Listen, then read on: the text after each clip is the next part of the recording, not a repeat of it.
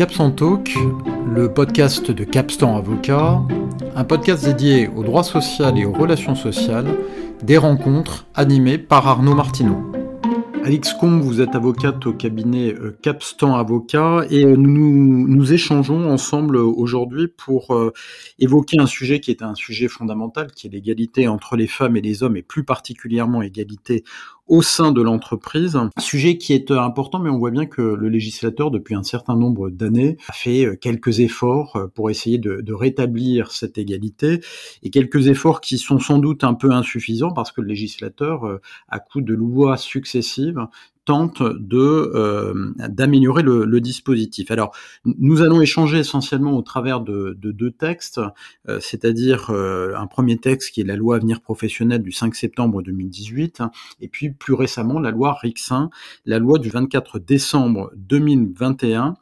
Euh, textes qui d'ailleurs sont intéressants à mettre côte à côte parce qu'il y en a un que je qualifierais un peu relevant du droit souple, là où pour la loi Rixin on voit bien qu'on n'est plus sur du droit dur, même si on a une période de, transition. Je vais vous demander, euh, Alix, peut-être de euh, recontextualiser, euh, étant précisé que notre échange s'inscrit dans une série de podcasts pour lesquels nous avons interrogé un certain nombre d'entreprises sur leurs pratiques, sur ce qu'ils attendaient de la loi Rixin éventuellement, et entreprises que nous avons sélectionnées en fonction de leur taille différente et puis également de l'activité activité différente. Alors peut-être dans un premier temps, et, et c'est pour ça que nous nous rencontrons, Alix, pouvez-vous recontextualiser, nous expliquer un petit peu quelles sont, euh, quelles sont ces lois et, pourquoi euh, nous évoquons aujourd'hui l'égalité entre les femmes et les hommes.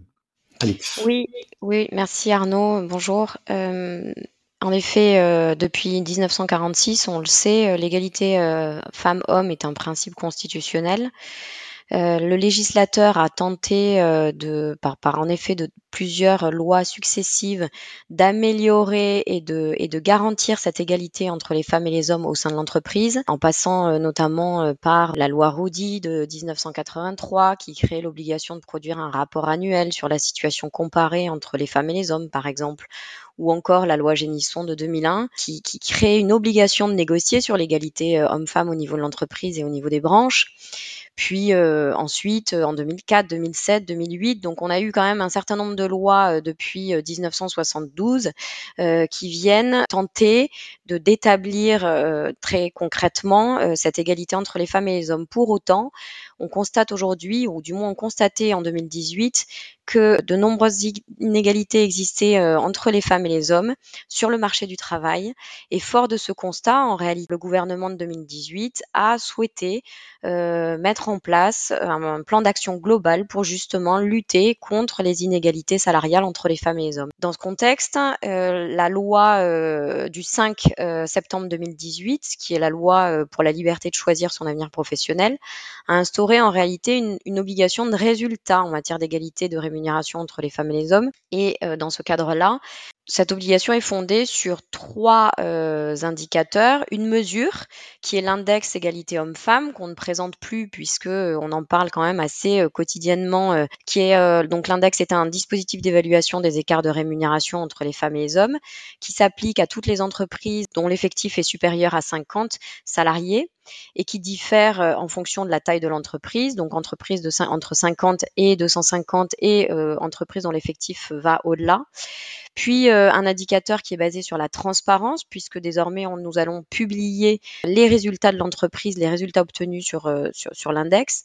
Et le législateur a prévu, bien entendu, puisqu'il s'agit d'une obligation de résultat, de mettre en place des mesures correctrices et des mesures de progression pour pouvoir justement tendre vers cette égalité euh, le plus rapidement et le plus efficacement possible. Alors, euh, Alix, je reprends la parole, mais euh, donc vous évoquiez cette loi de, de 2018.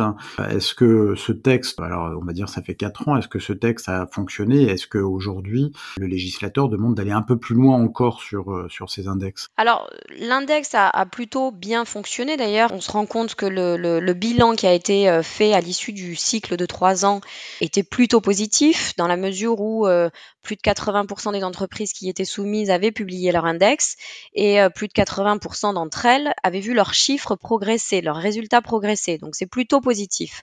Pour autant, on se rend compte que ce n'est pas suffisant et que de nombreux écarts, notamment au niveau des instances dirigeantes et surtout sur les, les, les, les plus hautes strates de l'entreprise, demeurent. Et je pense que c'est la raison pour laquelle la loi Rixin est intervenue en 2021. Alors, simplement deux mots à propos justement de la loi Rixin, est-ce que vous pourriez nous, réexpliquer quel est le, sens et quelles sont les mesures qui sont prévues par ce texte?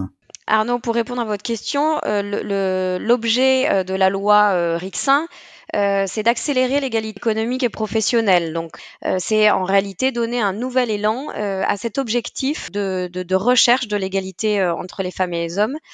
Alors évidemment, ça se traduit par plusieurs mesures. D'une part, un renforcement des mesures de publication des entreprises qui, sont soumises à l'obligation de publier leurs résultats. Ça, c'est le premier point.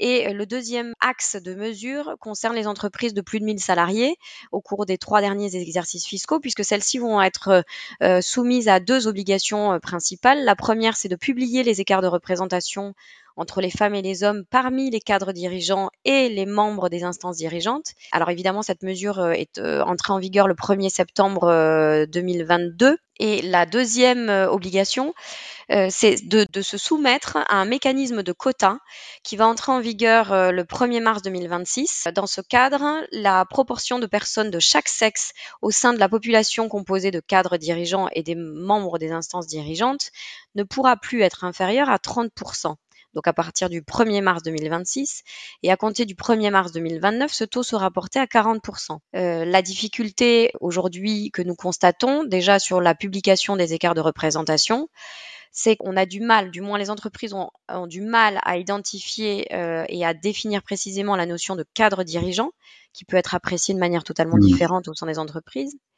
Et la deuxième difficulté à laquelle les entreprises sont soumises, pour certaines, c'est justement dans le cadre d'entreprises à structure complexe d'identifier et d'établir euh, leurs écarts de représentation avec plusieurs instances dirigeantes qui vont s'entremêler et qui vont forcément donner des résultats totalement différents. Moi, je rajouterais une troisième difficulté, celle de la compatibilité euh, de ce texte au droit de l'Union européenne, parce que ce texte introduit un quota, qui est un quota, et pour reprendre les termes de, de la Cour de justice, absolu et inconditionnel. Or, on sait que le droit de l'Union européenne est hostile aux quotas absolus et inconditionnels, parce que très concrètement, la question qui va se poser, c'est pour respecter les quotas, euh, il va falloir euh, favoriser euh, le recrutement de certains salariés d'un sexe, et ça sera les, les, salariés femmes, ou alors, à l'inverse, pour respecter le quota, il va falloir peut-être à un moment donné faire sortir de ces effectifs des cadres dirigeants, des salariés hommes pour respecter le quota, ou si on ne le fait pas, c'est se mettre en contradiction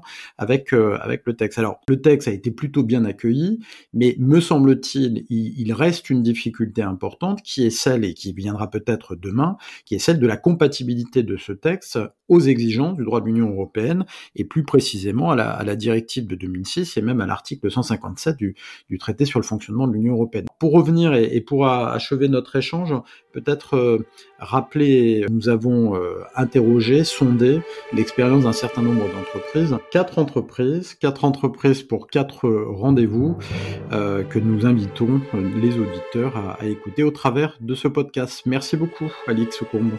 Merci, Arnaud Martinon.